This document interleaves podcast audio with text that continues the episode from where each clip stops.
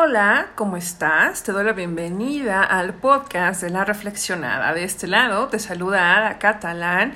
Y pues bueno, hoy te traigo un tema, creo muy ado con la Pascua, a esta Semana Santa, que acaba de pasar desde las visiones, obviamente, judío-cristianas.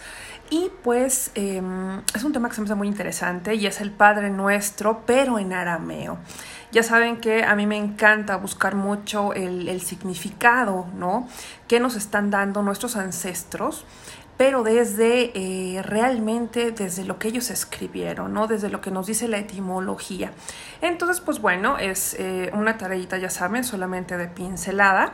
Obviamente yo no domino el arameo, pero pues sí me di a la tarea de investigar un poquito, un par de significados de lo que eh, pues nos compartió, lo que realmente estaba diciendo el, el maestro Jesús.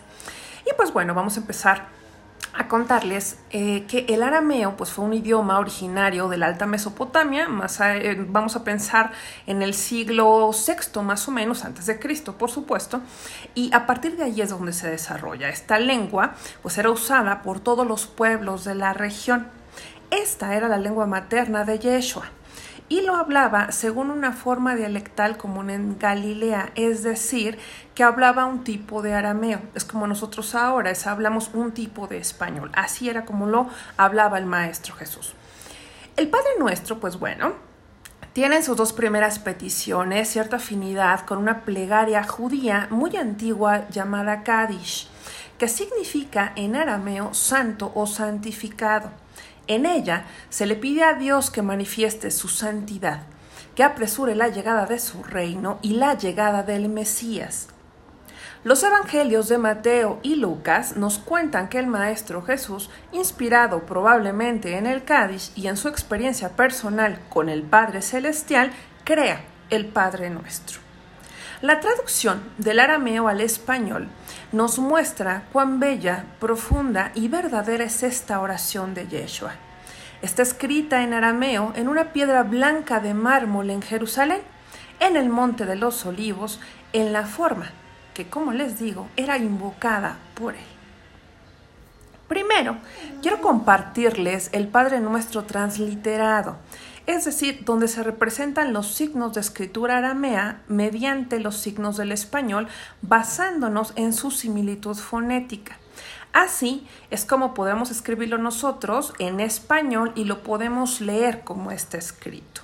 Me disculpo de antemano porque evidentemente yo no hablo, eh, no hablo arameo, pero ya con esta transliteración podemos tener una pronunciación aproximada de lo que decía el Maestro Jesús. Y dice así. Abuna divi shemaya, shemak, tete malkutak, titabet reutak, que divi shemaya kambara, lagmana ablana, sekom yom beyoma, ushebok lana jobaina, que diaf ahagna shebagna lejibina. Vuelta alna lenision, el apeshina mimbisha. Así, insisto, me disculpo porque seguramente el maestro lo decía mucho más bonito, pero así es más o menos como sonaba el, eh, el, el, Padre Nuestro, como lo decía el Maestro Jesús. Y obviamente, si ustedes quieren saber cómo, cómo suena, obviamente más aproximado, pueden encontrarlo en las redes. Hay más, hay más de, una, de un video con este, con este sonido y en arameo. Y también, bueno, pues les quiero dejar dos interpretaciones que se me hicieron mm, las más acercadas, ya saben, tomándolo desde, desde la gramática, desde la etimología del arameo al español, ¿no? Y con las salvedades, insisto, del caso, porque al final del día son interpretaciones, pero así es como quedaría. Acá va la primera interpretación.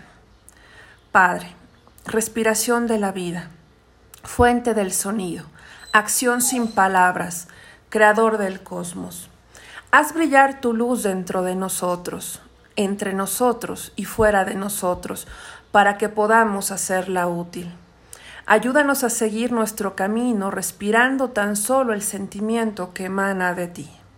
Nuestro yo, en el mismo paso, puede estar con el tuyo, para que caminemos como reyes con todas las criaturas que tu deseo y el nuestro sean uno solo, en toda la luz, así como en todas las formas, en toda existencia individual, así como en todas las comunidades. Haznos sentir el alma de la tierra dentro de nosotros, pues de esta forma sentiremos la sabiduría que existe en todo. No permitas que la superficialidad y la apariencia de las cosas del mundo nos engañen y nos liberen de todo aquello que limpie nuestro crecimiento. No nos dejes caer en el olvido de que tú eres el poder y la gloria del mundo, la canción que se renueva de tiempo en tiempo y que todo lo embellece. Que tu amor esté solo donde crecen nuestras acciones, que así sea. Y acaba la segunda interpretación. Oh fuente del fulgor, que danzas en y alrededor de todo lo que es, Oh aliento creador, que fluyes a través de toda forma. Ablanda la base de nuestro ser y santifica un espacio ahí para implantar tu presencia. Libéranos de toda limitación para que la corriente de tu luz pueda fluir en nosotros sin impedimentos. Llénanos con tu creatividad para que podamos ser fortalecidos y compartir el fruto de tu visión en nuestras profundidades esparce tu semilla con su poder reverdecedor para que podamos ser parte de tu reino. Que cada una de nuestras acciones dé fruto, de acuerdo con tu deseo, moviéndonos al latido de tu propósito. Haznos la encarnación de tu compasión. Dótanos con la sabiduría para producir y compartir lo que cada uno necesita para crecer y florecer, compasión y alma Déjanos generar desde dentro aquello que se necesita para sostener la vida en este día. Desata los enredados hilos del destino que nos atan, así como nosotros liberamos a otros del enredo de errores pasados. Vacíanos de esperanzas y deseos frustrados, así como restauramos en los demás una visión renovada. No nos dejes ser cautivos de la incertidumbre ni quedar pegados a persecuciones estériles. No nos deje ser seducidos por aquello que nos apartaría de nuestro, de nuestro verdadero propósito, mas ilumina las oportunidades del momento presente, porque tú eres la base de la visión fecunda, la fuerza que hace nacer y la plenitud, donde todo es reunido y hecho pleno nuevamente.